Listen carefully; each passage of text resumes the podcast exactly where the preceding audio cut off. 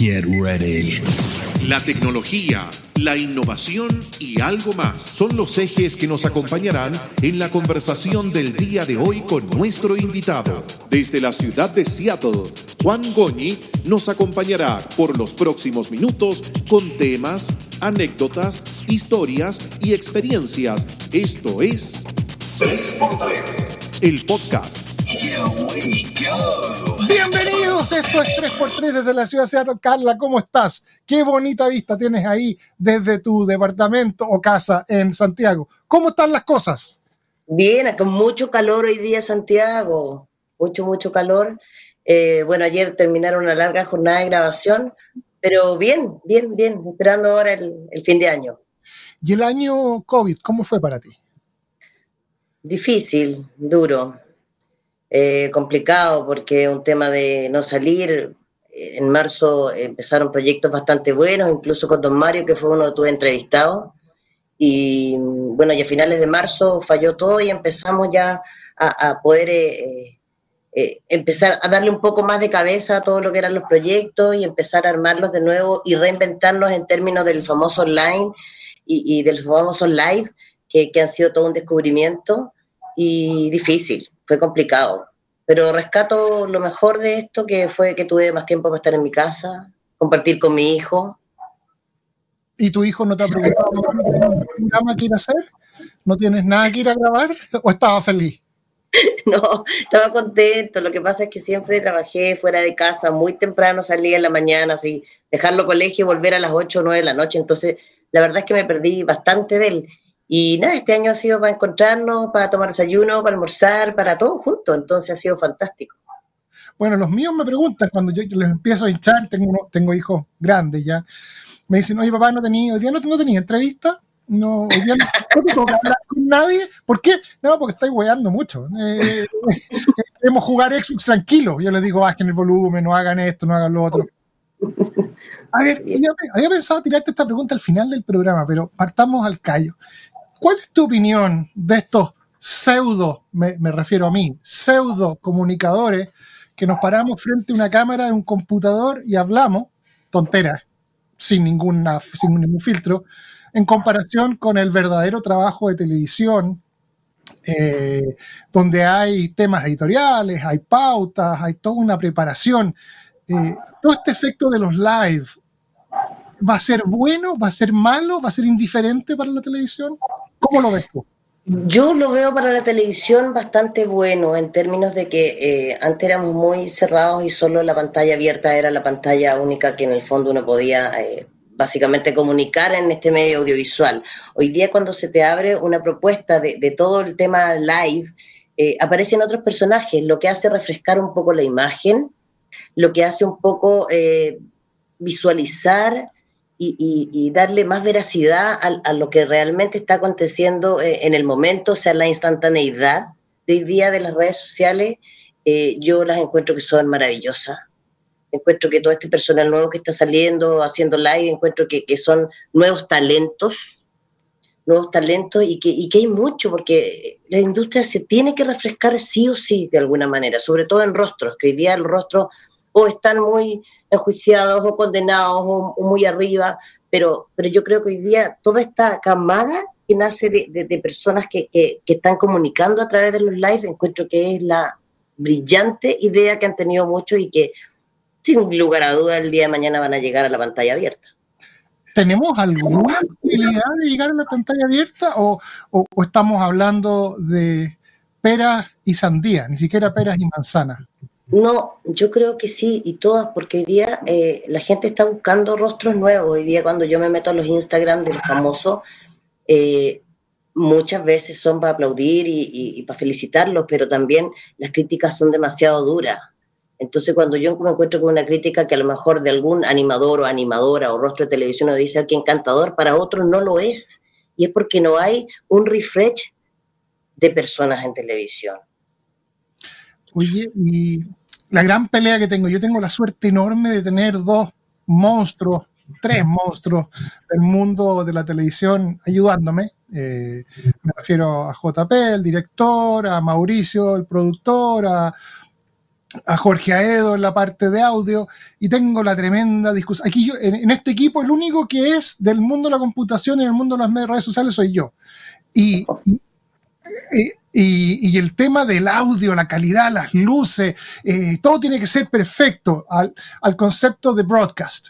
Y, yo les trato de hacer entender que no, en Internet es mucho más importante el aquí y el ahora, la instantaneidad, el se cayó el avión y está ahí ahora, en este momento. Entonces, en el fondo, ¿cómo coexisten estos dos mundos donde la televisión, las luces, la cámara, la calidad tiene que ser perfecta? Y hay gente que se sienta con su teléfono y transmite. Bueno, es que esa es la pequeña gran diferencia. Hoy día, claro, nosotros, yo por lo menos en mi caso muy especial, que he estado siempre ligado al mundo de la televisión, eh, uno se prepara para que todo salga sin ningún problema, para que todo salga eh, de una manera perfecta y cero falta, y es un alivio cuando tú terminas una transmisión en vivo porque sonó el micrófono, se encendió la luz, el animador habló a tiempo, no se mordieron los textos, o sea, todo eso que lleva un trabajo de meses, en muchos casos de preparación, hoy día, ¿qué pasa con el tema de los live y la instantaneidad que hablábamos? Eh, efectivamente hoy día eso para la persona común y corriente cobra mucho más valor. Y cobra mucho más valor porque tú estás mostrándolo del momento. Entonces, yo era fans de la televisión, hoy día digo yo, qué maravilla que con un teléfono uno pueda salir de cualquier parte del mundo. Antes era imposible o casi impensado.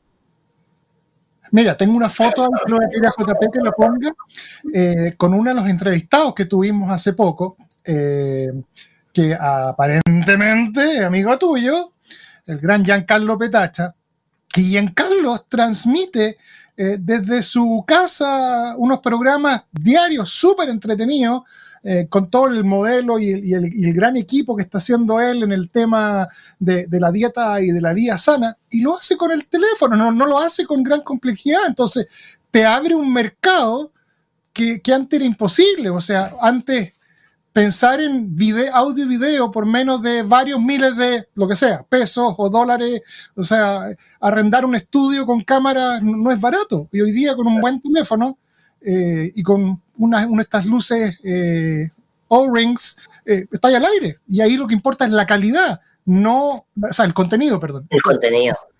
Claro. cuéntanos de esta foto con, con Giancarlo.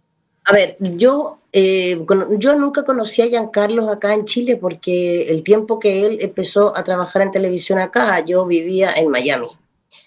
Pero yo voy muy seguido a Miami eh, y en una casa de una amiga chilena también, que ella es productora general de Media Pro en Miami y su marido director de televisión en Bean Sport, me dice, van a venir unos amigos y ya, perfecto. Y cuando llega Giancarlo, yo obviamente sabía quién era, pero no lo conocía.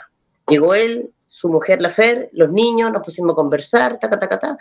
Y en una de esas, la esposa de Giancarlo, eh, yo le pregunto dónde viven y me dice en Aventura. Y yo dije Aventura. Yo estaba para el West en Miami y ellos en Aventura.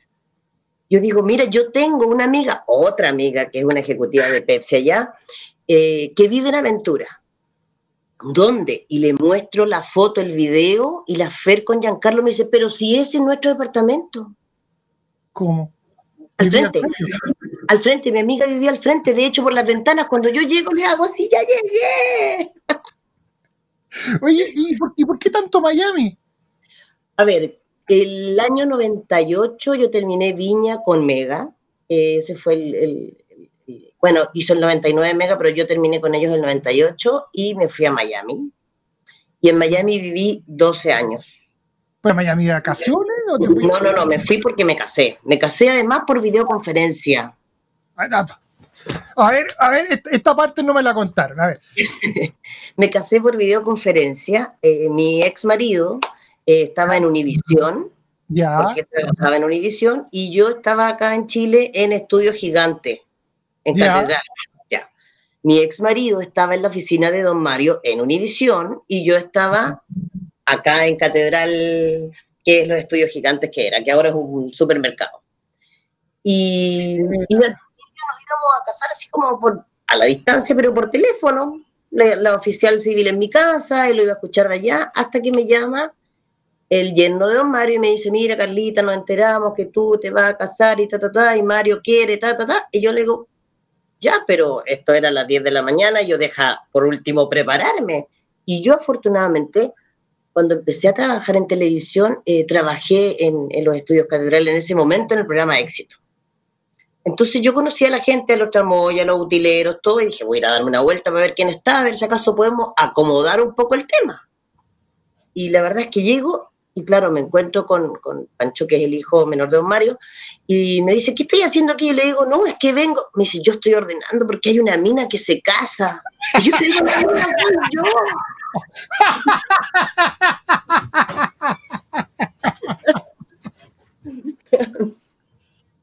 Así fue.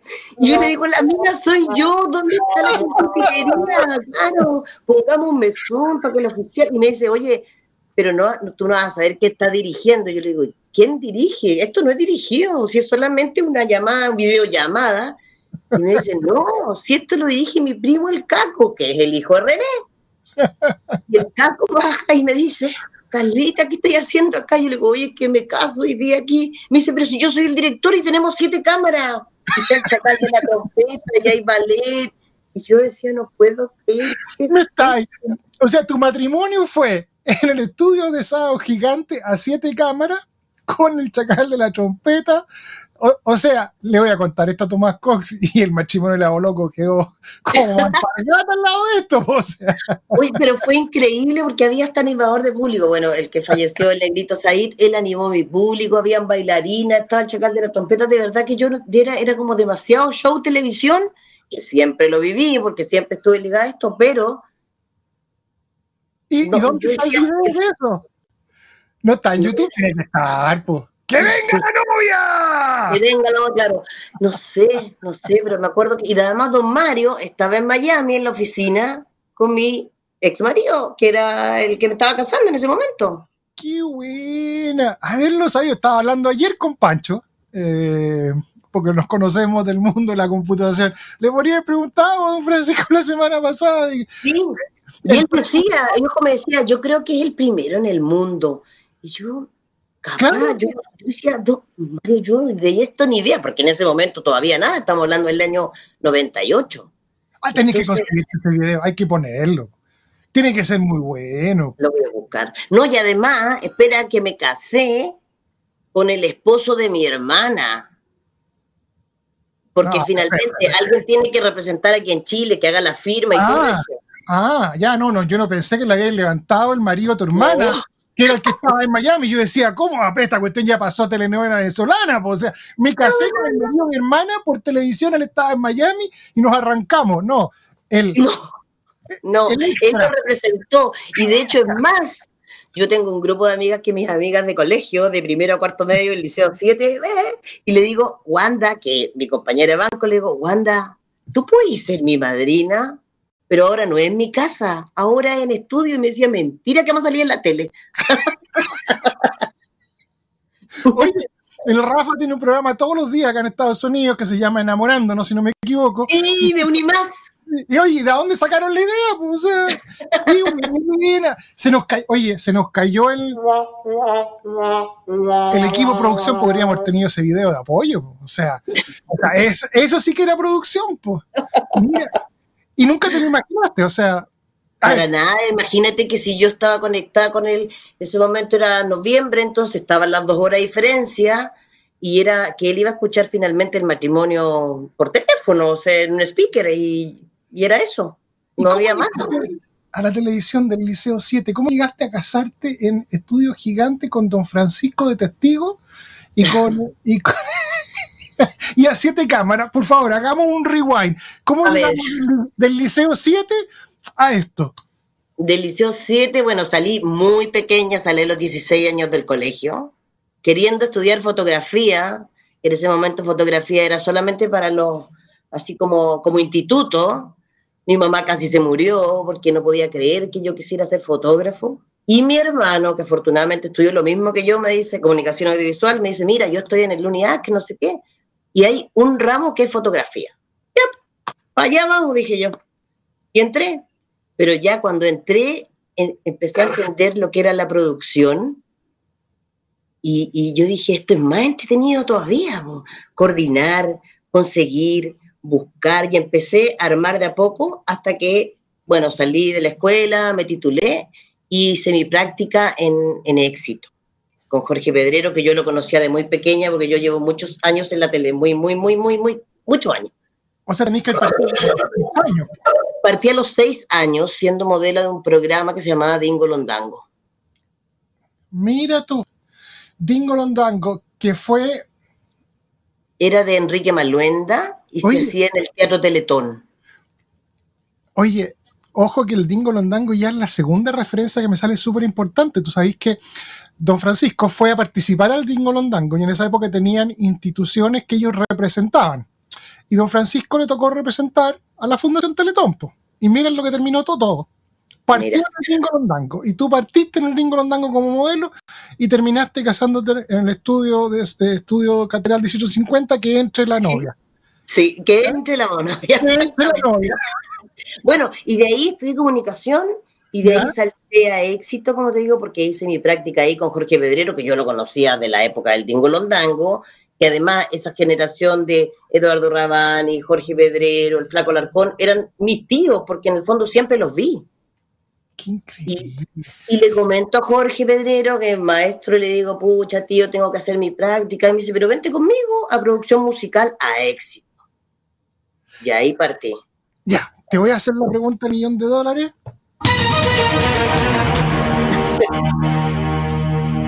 Quiero que me expliques, por favor ¿Qué es lo que es la producción, la famosa producción? Pero eso va a ser a vuelta comercial. Vamos y volvemos. Soltexa tiene más de 11 años de experiencia en el soporte, la administración y la implementación de soluciones en G Suite y Google Cloud. El Canato Amarillo es un servicio preferente de despacho de frutas, verduras y abarrotes a domicilio. Carácter Creativo es una agencia boutique de comunicaciones creativas para el diseño y la publicidad orientada a un trabajo proactivo y cercano con cada uno de nuestros clientes. Agradecemos a todos quienes hacen posible que 3x3 sea una realidad. Estamos en vivo, en directo hoy día, en esta semana, entre Pascua y Navidad, entre frío y caliente, entre, entre el jamón y la lechuga al sándwich. Estamos hablando con la primera novia que se casó en televisión en vivo y en directo, Carla Ruiz, productora del Festival de Viña y un montón de cosas. La palabra productora. ¿Qué es producir televisión? Es difícil el tema de explicar lo que es la producción porque uno como que habitualmente el, el término lo tienes muy adquirido, muy, muy tuyo, prodúcete el vaso de agua, prodúcete la silla. Finalmente yo lo podría como juntar todo en el que uno se consigue cosas para un programa. Por ejemplo, parto de un presupuesto, veo más o menos, visualizo con un director qué es lo que va a necesitar, empiezo a buscar los valores, empiezo a buscar finalmente a traducir lo que el director quiere, qué color son las sillas, cómo va a ser la escenografía, eh, de qué tamaño van a ser las escaleras. Eh, en el fondo es como conseguirse, pero más que conseguirse, empezar a, llevar a terreno la idea que alguien tiene en su mente plasmada para hacer un programa de televisión. Y cuando hablo conseguirte es, es, es como, efectivamente, o sea, la silla, de hecho ayer grabé un programa donde había que conseguirse unas sillas especiales para que se sentara el público. Y eso es netamente un rol de producción. Entonces siempre es como buscar, conseguir, presupuestar, llevar, traer y, juntar todos estos elementos para que salga una producción. Pero a ver, me gusta la palabra facilitador, que es una palabra más bien del español castizo. Eh, es el que facilita que las cosas pasen, el que, el que pasa de la idea a lo concreto, de me gusta, me imagino a la gente sentada en estas sillas, a la toma con la gente sentada en las sillas X. ¿Eso es producir? Sí, sí, sí, vendría siendo como un facilitador, em, pero piensa que en sí la producción es conseguirse cosas para que se realice esa idea O sea, facilitar la pega en términos de, de, uno le traduce al director, pero finalmente quien lo hace es un productor quien lleva a cabo todas esas gestiones para que pueda resultar. O sea, es mucho más conseguir sillas, porque es... Mucho más, pero mucho más, por eso te digo. Una idea, un concepto a algo tangible, algo que se pueda visualizar. Exacto. Eh, el director dice, yo me imagino a la gente sentada así, me imagino el escenario así, me imagino al artista entrando así, me imagino a tal artista. Eh, también pasa por, por conseguir los artistas, o sea... bueno, en muchos casos sí. Piensa que, que, bueno, si bien eh, Chilevisión, cuando yo estaba, eh, digamos, al tema de la producción, eh, el productor ejecutivo con el director, eh, productor general, arman una parrilla, ven más o menos quiénes están las posibilidades con los empresarios que en este país manejan los artistas. Y, claro, tú vas juntando todo eso para qué? Para que el sonido sea el perfecto, la iluminación sea la correcta. Eh, en el fondo, ¿qué es lo que, que uno facilita, como tú le llamaste el punto? Es que todo lo que ellos piensan es que uno lo tiene que llevar y traducir a la pantalla eh, ¿Imposible de conseguir? O sea, si, es imposible es porque no lo conseguiste, pero algo que te dijeron. o sea, sí. O piensa, mira, hay, detalles como tan simples y, que para la gente es como muy simple, pero para nosotros era muy complicado. Por ejemplo, cuando vino Roberto Carlos, que él solamente puede doblar a la derecha, todo tiene que ser blanco. Eh, pide un lugar especial sobre el escenario que nosotros como producción no lo teníamos habilitado porque en el fondo nadie tenía camarín arriba del escenario, todo el mundo debajo del escenario porque parte las normas y todo, y eso fue quedando, así como el piano de Elton John cuando vino, la sinfónica con Sting, que solamente nos mandaron que cinco o seis meses antes las partituras y tuvimos ensayando la sinfónica mucho tiempo para que fuera un show cero falta el piano, como te decía Elton John, también, una, además se hizo un programa de cargas peligrosas, cargas riesgosas en Nat Geo. O sea, es de los artistas que, piden agua carbonada, no sé qué, y, y, flores no sé cuánto, ustedes, los productores, son los que se encargan de hacer esas listas eh, eh, en una realidad. Sí, es una realidad, es una realidad. O sea, yo llegué a un extremo a conseguir incluso aguas con con cuerpos diplomáticos de embajadas porque no llegaban a Chile, pero sí llegaban a las embajadas. Eh, todos esos detalles uno los tiene que cuidar porque finalmente cuando tú traes un artista que en muchas ocasiones cuando son tan anglos no saben lo que es el Festival de Viña, eh, no se lo imaginan el lugar, no se imaginan además que es un escenario compartido con dos artistas potentes, grandes y un humor y que hay competencia. Entonces finalmente tú tienes que conjugar todos esos elementos para que la noche corra cero falta. Entonces, todos los detalles hay que comprimirlos y, para que salgan esos 90 minutos de presentación cero falta. ¿Viste el festival de este año cuando actuó eh, Maroon 5? Eh, bueno, yo este año estuve trabajando desde afuera para Viña. Eh, yo trabajo con una productora que se llama Cafeína, Agencia Cafeína, y es la encargada de hacer todas las piezas audiovisuales. Y viví eh, encerrada en un departamento con el corazón apretado para que mis muchachos llegaran con las primeras imágenes para abrir el festival, pero además eh, sabiendo todo lo que era el tema de Ricky Martin el primer día, Maroon 5, que a lo mejor nunca supo a lo que vino. Nadie Quería preguntar porque desde fuera eh, se vivió como que una descoordinación. De hecho, eh, él, eh, eh, Adam Levine, después pasó varios días dando explicaciones en redes sociales, que él nunca se enteró de que era un concierto en vivo para 6 millones de personas y para toda América Latina, y que él pensaba que era, era un show televisado nomás, y, y, parece que estaba muy molesto porque el audio no estaba a su altura, y dio un show que la verdad el tipo estaba desconectado, o sea, el tipo estaba calentando, calentando el asiento. Sí, eso es un, ese es un problema de producción desde fuera, sin, sin, sin No, no, no, sin nada. Yo siento que hoy día, eh, cuando uno le habla a los artistas y, les cuenta que lo que es Viña, como en el caso de los anglos que te comentaba, hay que ser súper claro para explicarles, para que finalmente el show que uno contrata para televisión, esos 90 minutos, sea efectivamente cero falta. ¿Por qué te lo digo? Porque no saben a lo que vienen, una, no saben a lo que vienen no saben que es compartido un escenario. O sea, Viña tiene una infraestructura increíble en términos de sonido, de iluminación, por lo menos los años que yo estuve y que yo lo hice, gracias a Dios, nosotros de verdad corrió muy bien y había toda una preparación, pero yo lo que más le pedía a los empresarios es que por favor les dijeran todo lo que voy a necesitar de ellos. Y cuando tú dices todo lo que voy a necesitar, es sin ir más lejos que la última abertura que nosotros hicimos con Chilevisión, los artistas del jurado, que eran súper potentes, eh, gente de zona, eh, Prince Royce, Hash, todos pudieron participar en la abertura y cantaron su pedacito que correspondía a los ocho minutos que te dura una abertura. ¿A qué voy con eso? Que, que uno siempre como producción tiene que contarles de qué se trata. Ahora, piensa que la producción es soy yo, después viene un empresario que contrata al artista. Eso es lo que no se puede perder, que el empresario siempre mantenga informado al artista qué es lo que uno necesita en el show. El regalito que les dejó Canal 3 de infraestructura, ese fue un regalo del señor. Porque yo fui muchos años al Festival de Viña yo, estuve en el Festival de Leña cuando la China Easton estaba en una casa rodante que era una, una cuestión diminuta afuera. Esta, y entiendo que el Festival de Viña hoy día la infraestructura es maravillosa. O sea, es otra cosa.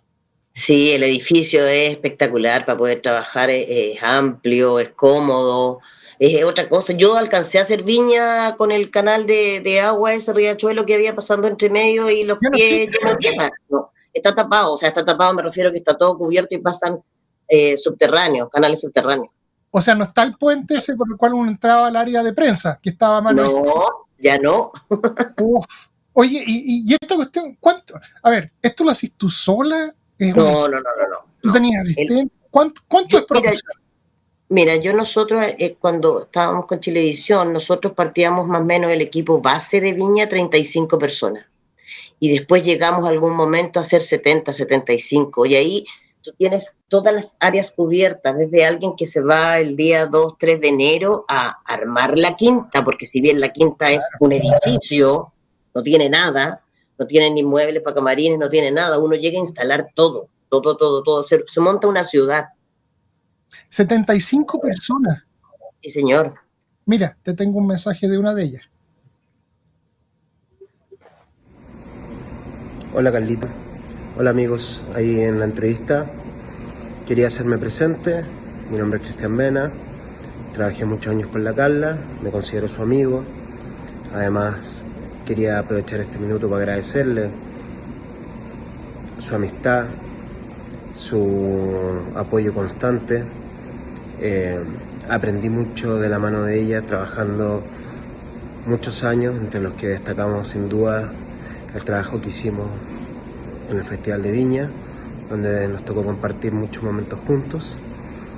Y además te agradezco, Carla, por siempre ser un complemento en la vida y en la vida de mi familia, en los buenos momentos como cuando nacieron mis mellizos y en los no tanto como los difíciles que hemos tenido que pasar este año.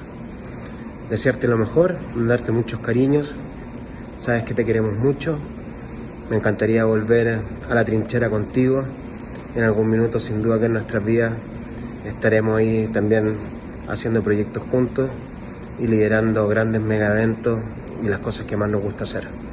Un abrazo grande, perdón, un abrazo grande y gracias por todo. Que sea una linda experiencia la entrevista que tienes hoy. Chao, chao. ¿Algún comentario? Sí, pues. Sí, él fue mi brazo derecho muchos años en Viña, Cristian es productor técnico. Eh, una gran persona, además es mi vecino, eh, compañero de muchos éxitos y muchas batallas. Oye, em, y, esto, esto es como la gente está con contrato indefinido y tu tema es producir todo el año o es por, por programa o por temporada, o sea, termina festival de línea y todos tienen que salir a su pega. Claro, cuando tú estás dentro del canal, en el caso yo estaba con contrato fijo y claro, o sea, Viña nunca para, ojo, que cuando tú terminas Viña en febrero, eh, Viña descansa marzo y Viña abril comienza nuevamente la nueva parrilla, empezáis de nuevo a, las canciones de competencia, empezáis un poco a visualizar cómo vas a ver el próximo festival. Y durante ese tiempo también haces otro, me tocó hacer un programa bien exitoso de edición que se llamó El Cubo, eh, y era durante el año, pero sin dejar viña. O sea, Viña, Viña mandaba como, digamos, como programa principal durante el año, porque uno se demora muchos meses en armar. Y cuando tú, estás en unidad, que no salga de este programa porque, me quitan el saludo. Yo soy eh, eh televisivo frustrado, no me dejaron estudiar. Eh, así que estudié otras cosas y terminé trabajando en otro tema totalmente para poder comprarme los equipos para hacer esto. Esto no le cuenten a nadie. Eh, cuando tú estudias producción audiovisual, te enseñan esto si tenéis un ramo, y va a sonar divertido, pero ¿cómo conseguirse A? ¿Cómo conseguirse una mesa? ¿Cómo leer la guía de teléfono? Imagino que hoy día es mucho más fácil con Google de lo que era en su época. ¿O esto se en terreno? No te enseñan mucho eso y es un tema que yo soy bastante docente para con la gente que trabaja conmigo. Siempre trato de, decirles que me escuchen hablar y que, en el fondo mantengan el tono, eh, la forma, es lo que hace la diferencia. Ah, no te enseñan esto, no te enseñan cómo llegar a la gente. Eh, te enseñan sí que hay, como dices tú, un guía telefónico y mira, búscalo ahí. Y, uno como un poco perdía. Yo partí bien pequeña en esto, entonces eh, se me hizo, no sé si, no sé si más fácil, tampoco quiero decir más fácil, pero como que acostumbrada siempre en mi casa además escuchar eh, el tema de producir, mi papá también trabajó en televisión muchos años, mi hermano también es productor de cine, entonces como que siempre he estado metida en el medio, pero, pero fíjate que yo creo que es algo que uno va aprendiendo en el camino y y cómo te vas enfrentando a la diferente gente que te toca eh, producir, llamar, eh, conseguir o facilitar. No te lo enseña. Una carrera de, comunicación hoy día no te lo enseña. Pero si preparamos la construcción, estaríamos hablando de un, jefe de obra que agarra los planos del arquitecto y se entiende con los albañiles, la gente de, de, obra para construir. Pero tú estás trabajando con artistas donde hay, en inglés se llaman los soft skills, o sea, como tú muy bien dijiste, eh, no sacáis nada con levantar la voz, no sacáis nada con gritar, no sacáis nada con perder la compostura, porque el programa tiene que salir al aire eh, y, las cosas tienen que salir. Ese manejo de, de, los, de, las emociones de los artistas, me imagino que a un artista no le podéis decir muy fácilmente de que de que su vestuario está feo, no sé, ¿cómo manejáis eso? Eso es, eso es, un, tema, es un tema que yo creo que, que, sí se puede, y te lo voy a decir bien honesto, ellos muchas veces valoran eh, el tema de que uno sea, no voy a hablar aquí de la honestidad ni nada, pero que sea claro. Yo me acuerdo de una animadora de televisión que un día estaba en Viña, le tocaba creo que ser jurado o, backstage, y tenía un peinado altísimo, un moño así y yo le digo, Linda, con todo el cariño del mundo, usted no puede salir así porque su peinado va a salir fuera de plano. Y ella me mira y me dice, pero es que a mí me gusta. le digo, bueno, pero a ver, te corto el moño y vaya a quedar pésimo. Te lo estoy diciendo por tu bien. Y a mí así no me sirve. Vamos a ver al monitor, revisemos el plano y entiéndeme también cuál es mi parte, el tema de estética, que por esta cajita salga todo perfecto. Claro. Y lo entregó perfecto y la llevé a maquillaje y el peluquero le bajó el moño y estuvo perfecto. O sea, yo creo que sí, esa facilidad que yo tengo y, de gracias a Dios que el haber vivido en Estados Unidos me permitió la posibilidad de hablar de tú a tú con cualquiera y siempre les digo, o sea, para mí todos merecen y tienen el mismo respeto, o sea, si va a ser el Papa, si va a ser Barack Obama, si va a ser eh, el que sea, porque lo menciono siempre, porque finalmente son todos iguales son todos, somos todos iguales. Yo no soy, eh, me dicen jefa, pero no soy de esa jefa que grita, al contrario, si hay algún condoro grande, lo llamaré, le explicaré, le contaré, porque el día de mañana me interesa a mí que no se vuelva a repetir. Pero yo tengo la tranquilidad y la franqueza siempre para hablar incluso con los artistas de esta manera. Pero eso, eso es, es un atributo adquirido eh, que en Estados Unidos está muy de moda, que le están enseñando a los niños el tema de la inteligencia emocional y, de, las, capacidades blandas, que se llaman. O sea, a ti te pueden enseñar, por ejemplo, yo que trabajo en el mundo de, informática, tú puedes eh, hablar con un ingeniero que hace software muy bien, pero no le puedes criticar, por ejemplo, una planilla Excel. No, no le puedes criticar la fórmula, porque le ofende, le afecta. Y ahí la reunión se te va a las pailas. O sea, a un artista que es una persona, o sea, yo me saco el sombrero, pararse en la Quinta Vergara, cantar bien, contar chistes, conducir, se tienen ciertas capacidades que no todo el mundo tiene. O sea, eh, eh, eh, yo animar un bingo en el colegio me tiemblan las canillas. 25 mil personas, 30 mil personas transmitiendo. Entonces, hay que, lo tuyo es como súper increíble porque logras, tú estás pensando rating, iluminación, sonido, decibeles y al mismo tiempo con el ego, que es lo que no quería decir, que el ego que es lo que mueve a que el show de un artista sea increíble o sea malo. Y eso es, ¿cómo, llegáis a ese, a ese equilibrio? Yo creo que no siendo grupie de los artistas, eh, y cuando, claro, tengo algunas fotos con famosos y les digo famosillo, porque siento que son iguales a nosotros, pero es porque el trato es de tú a tú, o sea, no, nada nos hace diferente. Tu talento es cantar, mi talento es producir. Eh, yo afortunadamente, como te digo, el tema de ser tan directa, tan clara, eh, lo aprendí en Estados Unidos. O sea, yo siempre le digo a mi gente, aprendan a decir que no y va a ser de la mejor manera posible, porque la gente entiende. Y cuando yo volví a Chile me encontré con un, mira, no sé, déjame ver. Yo decía, y si no lo pueden hacer, es no y no pasa nada, con tiempo para que mi expertise pueda reaccionar. ¿Te pasó alguna vez con Sonia que dijeron esa frase que a mí me carga? Que te dicen, don't take it personal, no lo toques personal, pero está hediondo ala o, o, o, te quedó terrible. Y yo, yo, trabajo en una compañía gringa, gringa, gringa, más bien alemana. Entonces empiezan con la frase, don't take it personal, but, y yo antes que termine la frase le digo, yo soy latino, yo tomo todo, todo personal. Y como que, se les, como que se les cae la cara porque les quebra y les quema. Exacto, porque ellos, están hablando de pega y tú estás hablando de, lo más emotivo de uno que lo saca. Claro. te va a tocar personal? Yo le digo, ¿qué es esto? Y somos personas. No somos eh, eh, a cualquiera le puede tocar y, somos, no, podéis dividirte. Uno no es profesional y persona, no es papá y profesional. Me lo enseñaron alguna vez. La agenda, los 24 horas al día son el mismo. El del trabajo, la pega y la familia. Ahora, ¿cómo compagináis tú todo eso?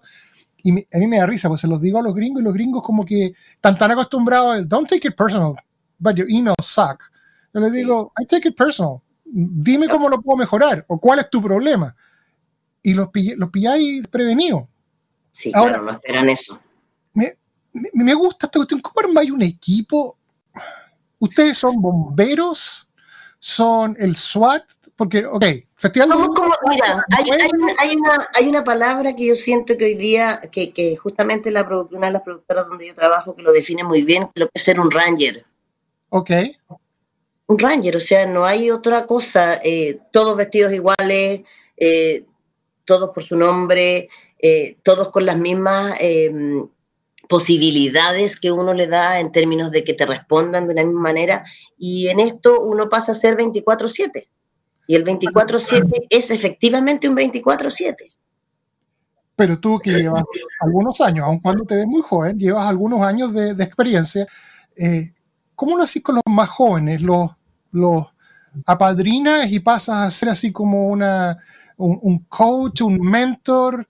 ¿O, o, o, le exigí, no, sabéis que ya, oye, eres profesional, ya hiciste dos programas y yo espero esto de ti?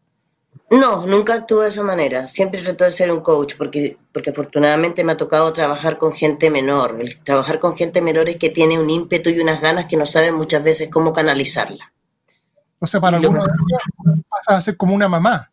Sí, para mucho, para mucho. De hecho, hay unos que, que por ahí tengo hasta nietos porque, claro, ya están más grandes, se han casado y nacen los más chicos, pero, pero lo que voy es que, que finalmente yo siempre como te digo, exploto mi, lado de docencia y que finalmente poder enseñarle, porque esta pega es muy linda. Yo viví en la época, digamos, cuando partí de la gente de televisión más grande que era bastante egoísta con su conocimiento y, su forma. Entonces, em, yo decía, ¿pero por qué? Y claro, y ahí es donde uno dice, empieza a agarrar expertise escuchando. Ah, habla de esta manera, dice esto, eh, pide de esta forma las cosas, eh, soluciona de esta manera. Entonces uno como que, va agarrando conocimiento. En mi caso, yo que ya tenía eso ya, ya bien arraigado en mí, a los más nuevos que cuando me tocaba armar un equipo, que muchas veces era equipo con gente que nunca había trabajado. Y nunca había trabajado porque el canal me decía, mira, hay cinco o seis que se van a quedar sin proyecto, los tomo para Viña. ¿Y qué hacía? Le va a tocar logística. ¿En qué consiste logística? Ahí los sentaba y anoten y escriban y esto tienen que hacer esto. Si tienen problema acá, me avisan, porque la única forma es que reaccionen y sepan qué hacer en el momento, si esto es rapidez. Conversamos con...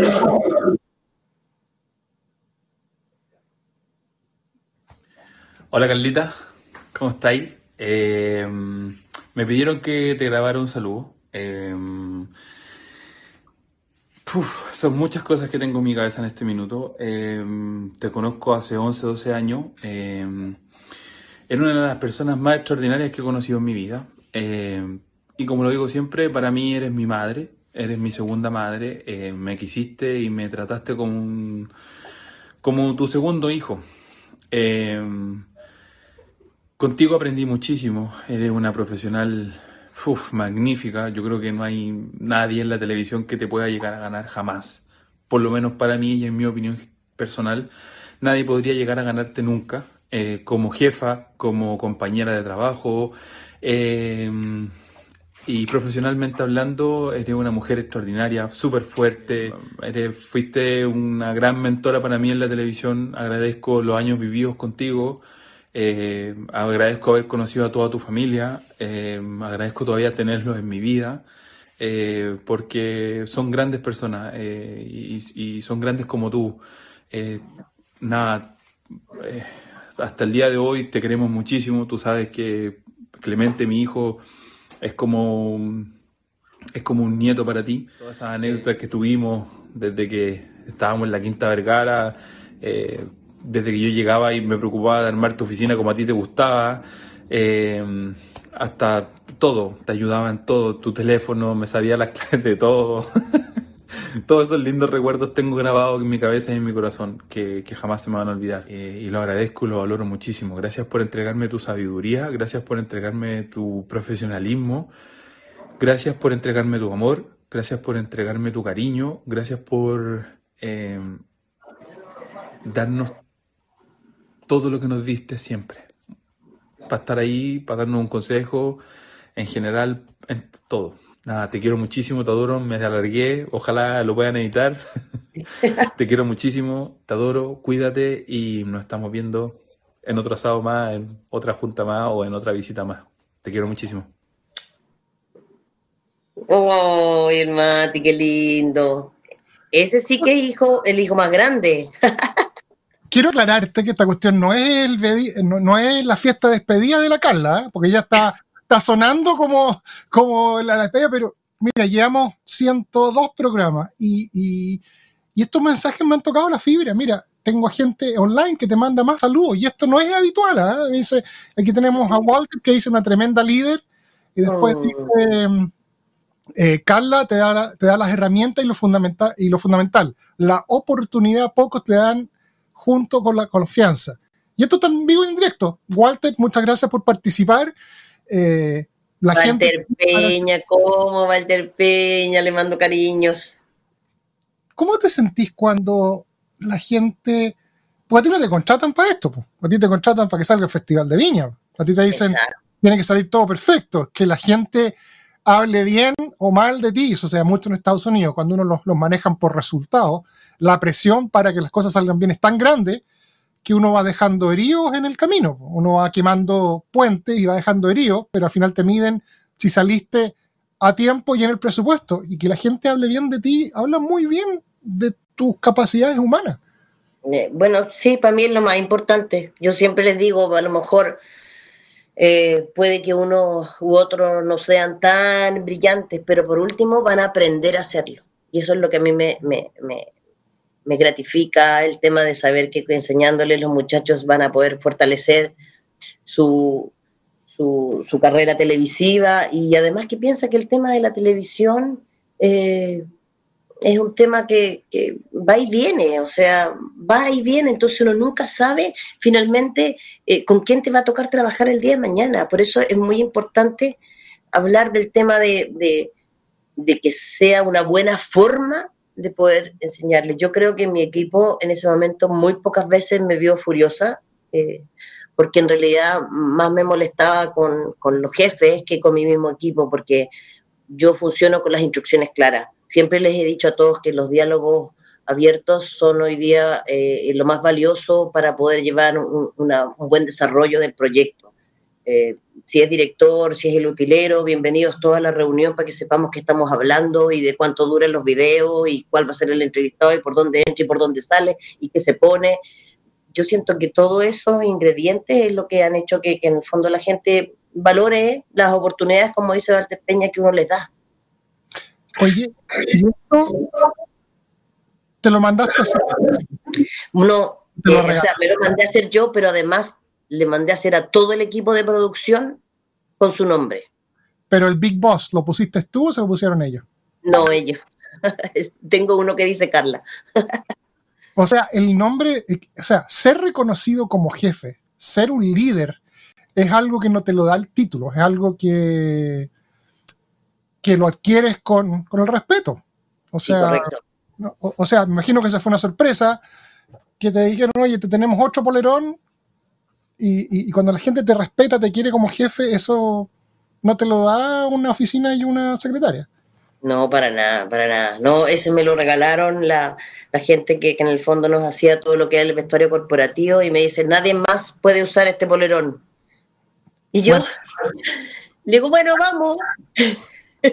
Es fuerte la responsabilidad y no es fácil ser líder, porque cuando... No, además piensa una cosa, Juan. Yo soy de baja estatura, mujer. Sí.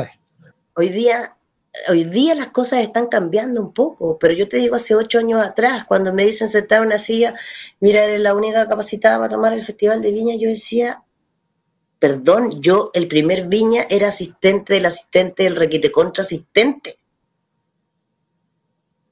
El, el, haber llegado primero, imagínate, Viña 91 con TVN. Entonces yo decía, Dios mío, y después salto, muchos años después, cuando me digan producción general, yo decía, ¿y qué me asusto? Si siempre lo he hecho, cuando te dicen qué es lo que va a cantar, a cuando el amigo te dice qué color pinto la tarima, es porque te conociste todos los pisos. Claro. Todos. Oye, y uh, te faltó un detalle, porque eres de baja estatura, que eso uno no lo puede cambiar. Yo soy alto, no lo puedo cambiar. Los flacos gordos sí están en uno. Eres mujer, es un poco más difícil cambiarlo, porque tampoco se puede cambiar. Pero eres mujer en Chile, y Chile, nos gusta no, es un país machista.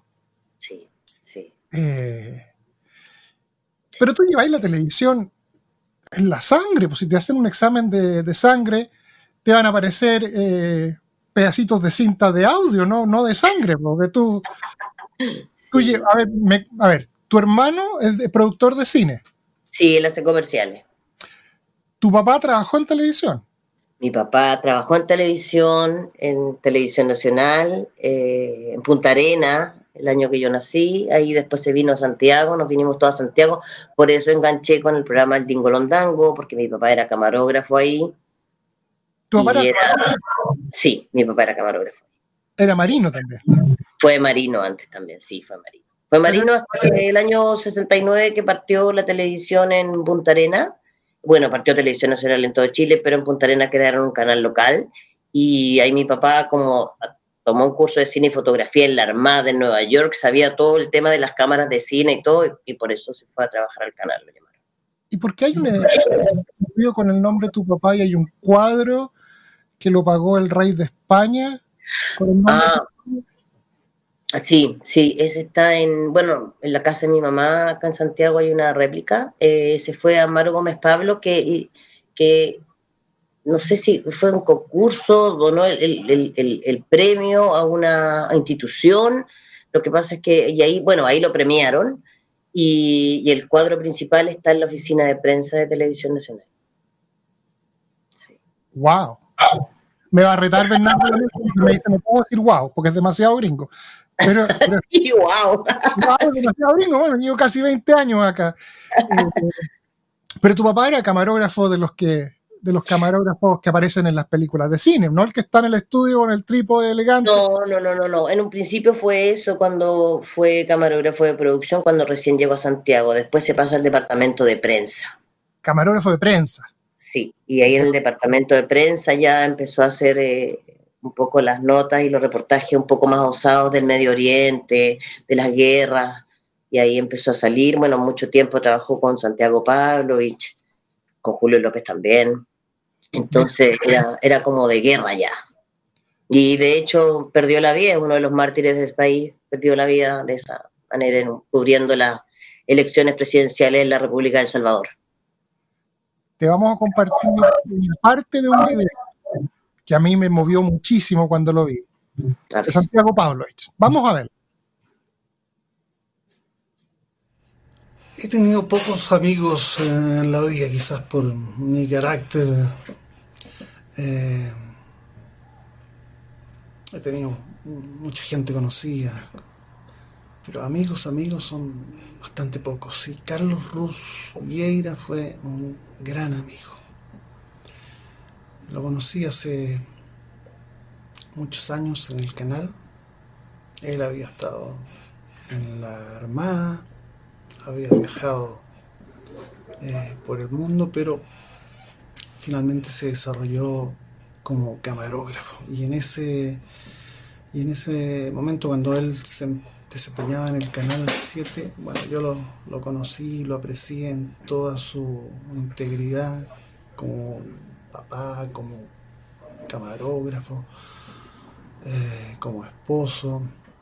Y también tuve la oportunidad de viajar con él durante muchos días a Irán. En Irán estuvimos presos un tiempo en la ciudad sagrada de Qom mientras registrábamos imágenes del Ayatollah Khomeini. Bueno, ahí nos tuvieron presos un tiempo. Y tuve oportunidad de conocer su, su temple, su humor, en medio de momentos difíciles en que no sabes qué va a pasar contigo, en que a nadie le importa que haya que hayan periodistas chilenos que anden por ahí o que sean detenidos o que, o que puedan desaparecer incluso. Bueno, yo lo conocí ahí. La muerte de, Carlos Ruz fue una pérdida personal. La verdad es que estábamos tan, no sé cómo decirlo, afiatados, estábamos trabajando juntos. Eh, él tenía una formación distinta, un origen distinto, había estado en la Armada. Eh, y se dedicó a la fotografía y de ahí se dedicó a la, cámara con un tremendo talento natural, con una capacidad de, generar ideas, de sugerir eh, historias, temas, formas de, abordar un reportaje. Yo pocas veces he llorado y en esa ocasión lloré incluso cuando tuve que hablar en su funeral y, realmente a mí me parecía que, él era un, tipo imprescindible y, eso me parecía, me parecía que, que no solamente habíamos perdido a un profesional, a un compañero, sino a alguien que, mejoraba la vida. Eh, bueno, yo, yo también perdí mucho al no poder. Esta es una parte, Carlita, Carlita, que para tú, Carla, esta es una parte de un video que lo vamos a compartir con la gente de nueve minutos que, nos mandó Pedro Pablo, que fue realmente conmovedor. Eh, yo no te conozco personalmente, estoy frente a un mito, por lo que me dice toda la gente, por lo que me dice eh, Pablo, por lo que me dice José eh, desde la República Dominicana, por lo que me dice JP, que me tiene chato. Lleva hace tres semanas. Hay que entrevistar a la Carla, hay que entrevistar a la Carla, que no que, que esto, que 15 años no inició. todo esto es mérito de, de, de JP, ¿ah? Juan Pablo. Yo soy solamente la cara que. yo soy el lujo stick este, de este programa. Estoy solamente pegando los comentarios, pero es impresionante, uno, ver cómo te quiere y te respeta la gente, y eso es mérito tuyo, netamente tuyo. Y segundo, ver lo que, cómo la gente habla de, tu papá. Eh, se dice de que no hay muertos malos. Todos los muertos en los funerales hacen cosas maravillosas. pero el video de Pedro, Pavlovich es realmente conmovedor. Y, con Juan Pablo lo, revisamos. No quisimos mostrarte el video completo porque la idea no era hacerte, hacerte llorar. Eh, pero, ¿qué diría tu papá hoy día? Un hombre que dio literalmente la vida por su pasión, por la televisión. ¿Qué diría de, qué diría de su hija hoy día? Yo creo que estaría, pero súper orgulloso. Estaría encima, diciéndome esto se hace, esto no se hace, no se vaya por este lado, esta es la forma. Eh, mi papá tenía un muy buen trato con la gente, muy buen trato. Y era un poco igual en el sentido de, de Capitana Paje, todos exactamente igual. Eh, que creo que de ahí también lo, lo, saqué y, y, me gusta rescatar eso. Eh, él estaría súper orgulloso, feliz, feliz. Lo mismo, o sea, me pasa, por ejemplo, con su, con su gente que, eran sus compañeros de trabajo, que finalmente también he trabajado con ellos, y, y, es un poco como que, como que no te miran, te, como que te admiran, diciendo, mira, y es mujer, y hace esto, y hace lo otro. Entonces, yo creo que básicamente estaría orgulloso, orgulloso yo he sentido esa admiración. Vamos en la entrevista 102 y me empecé a poner nervioso. Llevo 24 horas muerto de susto de entrevistar a. Porque esto no es una entrevista, esto es una conversación que está en internet. yo, no soy entrevistador. Pero estar frente a este mito viviente, eh, culpa de JP, ¿ah? que me tiene, me tiene con los nervios de punta, pero hay que al final se lo voy a agradecer porque es bonito estar frente a gente que reconoce en vida el buen trabajo voy a tratar de cambiar el, ambiente y el mood porque estamos, estamos medio tristes. Ya, vamos. Si pudieras elegir el programa donde te gustaría ser productora general, ¿cuál de los cuatro programas elegirías?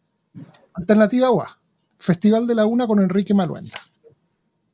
Alternativa B, Martes 13 con César Antonio Santis. Alternativa C, Festival de Viña del año 81, con el Puma Rodríguez y Julio Iglesias atrás del escenario y ninguno de los dos queriendo, salir. Alternativa 4, Mundo 80 y algo con el Nano Holguín. No me contestes. Vamos y volvemos. Carácter Creativo es una agencia boutique que brinda soluciones creativas y estratégicas de diseño y marketing. Apoyamos a nuestros clientes en la construcción y crecimiento de sus marcas a través de nuestros más de 15 años de experiencia profesional en diseño y marketing. Les invito a compartirla en juangoñi.tv. Hola amigo, ¿cómo están? Les habla Carlos Humberto Caselli. Si no estás online, no estás. Desarrollo y generación de contenidos para redes sociales. 30 años presente en el mercado audiovisual chileno.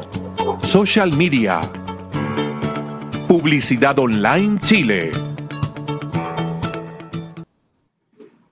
Estamos en vivo y en directo con la jefa, con Carla Ruz, directo desde Santiago, y le hicimos la pregunta del millón de dólares.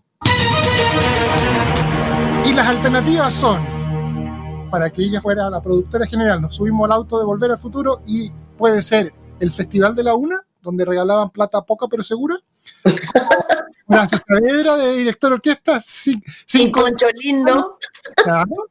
Eh, Salsital, la salsa, la salsa de la familia, pero en directo, cinco días a la semana, con orquesta, coro y público. Eh, martes 13, con César Antonio Santi y eh, eh, Gonzalo Beltrán de director. El Festival de Viña del año 81, con el, Puma, Julio Iglesias, de Polis como invitado. Antonio animando. Antonio animando o Mundo 86 con Hernán Holguín y Mario A de, de, de coequipo, porque tú serías la productora general de todo esto. ¿Cuál te gustaría hacer y por qué? Ah, sin duda alguna, Viña. Sin duda alguna. Esa, esa pelea sabrosa entre el Puma y. ¿Cómo se llama? El Puma y. Julio Iglesias. Iglesias, imagínate, yo me imagino Antonio, que también afortunadamente trabajé mucho con él, como de haber estado de complicado para decirle a ellos que, que, que, en el fondo quién salía primero, quién estaba atrás, quién se tapaba, en el Festival de los Codazos en ese rato. Pero estábamos saliendo del año 81, todavía estábamos en plena época sí. complicada políticamente. Sí. Y el Puma se para, creo que fueron 15 minutos, hay que dejar que el pueblo hable. Sí. O sea, eh, eh, tiene que haber sido, o sea, ¿cómo no se murió nadie de un ataque al corazón? Y tú quieres estar ahí. Ahorita sí, por supuesto. Hubiese tenido, pero así, salida. Hubiese mandado al backstage, hubiese mandado cámara al público, cualquier otra cosa, pero, pero nunca un escenario dejarlo en vacío. Entonces sí hubiese tenido la manera de haber poder resuelto esos 15 minutos de tenda. ¿Habría cambiado? ¿Habría bajado? Sin duda. Sin duda, bajo al Puma, nada, que me cubran la cámara y lo saco, señor, acompáñeme. Y lo saco al escenario. Sí. Mira. Sin duda. Lo podrías haber hecho. Sin duda, sin duda. O me metí a escenarios a cambiar las, las bebidas cola una por otra que no eran auspiciador. Solo decir el director, cúbreme y uno entra tranquilo por la mitad del escenario de viña, cambia la soda, pone otra y sale y no pasa nada. Wow, espérate, me, me, me están soplando. Ok, me, me, soplan aquí por el interno. Que debe ser, con todo respeto, el director más hincha pelota que tengo, porque el director está en Santiago y estamos hablando por WhatsApp. Yo estoy en Seattle, entonces mientras tú me contestas, el otro me dice, pregúntale esto, pregúntale el otro. Pero es porque eres tú, ¿ah? ¿eh? Porque los otros se quedan calladitos, es muy compuesto. Pero porque eres tú. Hay una relación ahí de amor entre ustedes dos. Eh, no sé si es papá, no, bueno, no, no, no vecino, mira, y me, me, me, mete por atrás que te pregunte por las Óscar Azócar y que te pregunte por el colegio de los miristas, mar, maristas. Porque no marista, marista, por Dios, marista. ¿Tú también soy marista? No, yo no. No yo, yo no, pero, pero cada conversación que tenemos todos los días, porque tú sabes que este es del Colegio de los Maristas y la cuestión, mira, mira, si tengo a mi productor Mauricio, que hoy día está, está con, con día libre y, está, y tengo la suerte de tener a esta gente que se subió a este proyecto, que como te digo es bueno, la pregunta del millón de dólares ahora, la pregunta del señor director es, si nacierais de nuevo, ¿volveríais a hacer lo mismo o seríais vendedores seguros, así con horario, horario tranquilo para llegar a la casa a las 9 y hoy día vendí cuatro seguros de vía y dos de auto? ¿O haríais esto mismo de nuevo? Exactamente lo mismo que he hecho. Y, ni siquiera la piensas, sí, pero, pero así, aplausos, así, absolutamente. Exactamente lo mismo. Esta carrera, esta pega es muy linda. ¿Y el estrés? ¿Cómo manejáis? Porque el cuerpo es uno solo. Y el nivel de estrés y adrenalina a 2000 por hora, después de los primeros cuatro o cinco festivales, imagino que lo hacíais muerta la risa, te tomáis tres días de vacaciones y seguíais. Pero uno ya no está joven. Eh, fíjate que yo creo que, que, es como que uno se opera de los nervios en esto. ¿Podí?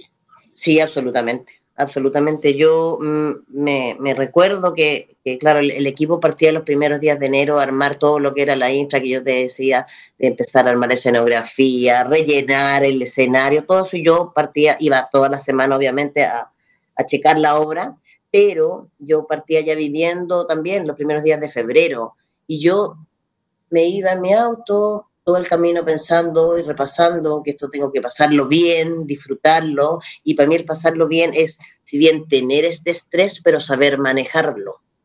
Y la forma de manejarlo era que muchas veces, muy temprano en las mañanas, obviamente previo a que partiera el festival, partía a, mis, a ver a mis abuelos al cementerio a Playa Ancha, Valparaíso, me sentaba, son lugares que a mí me gusta visitar los cementerios y más que estaba con ellos como que uno les, les botaba toda la información y todo el estrés y decían, por favor, no sé, pues tranquilidad, seguridad, las palabras correctas, la decisión precisa que tengo que tomar en el momento preciso. Y en el fondo es como, como pedía como una ayuda a los de arriba y, la verdad es que lo supe manejar bastante bien. Eh, yo soy de situaciones de estrés y de verdad que las he sabido llevar bien. Eh, fumo en ese momento en Viña, de repente energéticas para poder mantenernos porque son muchas horas, pero bien, bien, bien. La gente me regaloneaba. Sí, la gente de Viña me regaloneaba, el señor de Camarines me llevaba unas tostadas con palta y un té cuando llegaba. Sí, sí. Pablito Venegas te lo agradecía enormemente que llegara con pan con palta y con un té. Eso no lo encontré. Y las la, la, avocados en Miami que valen dos dólares cada una. Sí.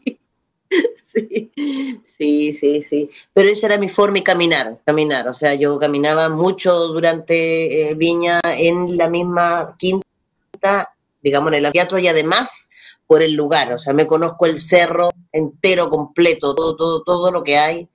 Todo, todo, pero todo lo que te puedas imaginar, los estanques de agua, los cierres, todo, todo, todo, todo me conozco. Te iba a hacer la pregunta, pero yo sé la sé que me imagino que este trabajo no es remunerado en comparación con lo que se hace. Que lo que gana una persona que está arriba del escenario es mucho más que la persona que está haciendo lo que está contando hoy día. ¿Estás de acuerdo conmigo? Sí, absolutamente. Pero ¿sabes qué? Eh, lo que hoy día has recibido en pantalla, este cariño de Walter, este cariño de Gabriel, de Pedro, de Matías, de toda la gente que ha estado conectado en este humilde y pequeño programita en internet, más los mensajes que te llegaron, eso vale oro. Y, la verdad que hasta yo me conmoví. Llevo 100, no le conté a los otros 201, ¿eh? y no le conté a Don Pero no me ha tocado tanto cariño y tanto amor por una jefa en programas anteriores. Así que eh, le doy las gracias a JP por, por haber hinchado para tener esta entrevista y, la verdad, las gracias a los auspiciadores y para terminar, te pongo en cámara dos cosas. La primera, ¿qué pregunta le harías al siguiente invitado? Pero como tú eres especial, te doy la opción de que me puedas decir a quién te gustaría que le hiciéramos la pregunta. Pegan una mano a alguien que pudiéramos entrevistar. ¿Quién te gustaría hacer la pregunta y quién sería ese invitado? Me gustaría preguntarle a Antonio Bodanovich. ¿Qué ha sido lo más duro el cambiar, el bajarse de la Quinta Vergara y saber que todo un público lo sigue esperando. Ahí está, en cámara. Carla Ruz le pregunta a Antonio Bodanovich eso, que lo llevo persiguiendo hace un año y me prometió que después del, creo que el programa se llama Soy, Yo Soy, que terminaba ahora en diciembre, podía darnos una entrevista porque tenía contrato en exclusividad con el 11, creo, porque aquí yo solamente veo el 7. Y ayer antes tú por mí veo en las redes sociales que renovaron el programa por tres temporadas más. Eso quiere decir que no voy a poder hacerle. Ya para rato. Para rato, pero tenemos el video y va a quedar en YouTube, así que ahí vamos a ver qué dice Antonio. Muy bien, muy bien. Gracias, Muchas gracias, Carla, por tu tiempo, por tu paciencia. Esperamos haberlo hecho bien, a la altura de una productora general como tú. Para toda la gente que nos sigue y toda la gente que te manda saludos, ¿dónde se comunica contigo? ¿Dónde está accesible? Carla Rus en las redes sociales? a través de mi Instagram, arroba rus.carla, eh, y mi celular no lo he cambiado, así que WhatsApp, todo el mundo sabe. Así que nada, muchas gracias Juan por esta entrevista, estuvo muy entretenida esta conversa. Gracias Juan Pablo. Bueno, les agradezco a toda la gente que nos acompañó, a toda la gente que va a ver este programa. Lo hacemos con mucho cariño desde la ciudad de Seattle, desde Santiago, desde Miami. La gente nos ve en Buenos Aires, nos ve. Hoy día teníamos gente en Costa Rica, si no me equivoco. A ver, nos decía alguien que estaba en Costa Rica mandándole saludos. A ustedes, muchas gracias por acompañarnos. Habiendo tanto contenido dando vuelta, que se pasen un tiempo con nosotros, es un orgullo. Muchísimas gracias a todos ustedes. Esto es 3x3 desde la ciudad de Seattle. Nos vemos y nos vemos el viernes con un nuevo invitado casi tan increíble como el de hoy día. Muchas gracias, que estén muy bien. Gracias a Dios, que estés bien. Y esta ha sido una nueva versión de 3x3, el podcast Agradecemos a nuestros auspiciadores y los invitamos a que se conecten con ellos siguiendo los links que están en la descripción de este audio. Soy Jorge Aedo y a nombre de Juan Goñi y todo el equipo de 3x3 les damos las gracias por acompañarnos en el día de hoy y los invitamos a escucharnos en un nuevo podcast.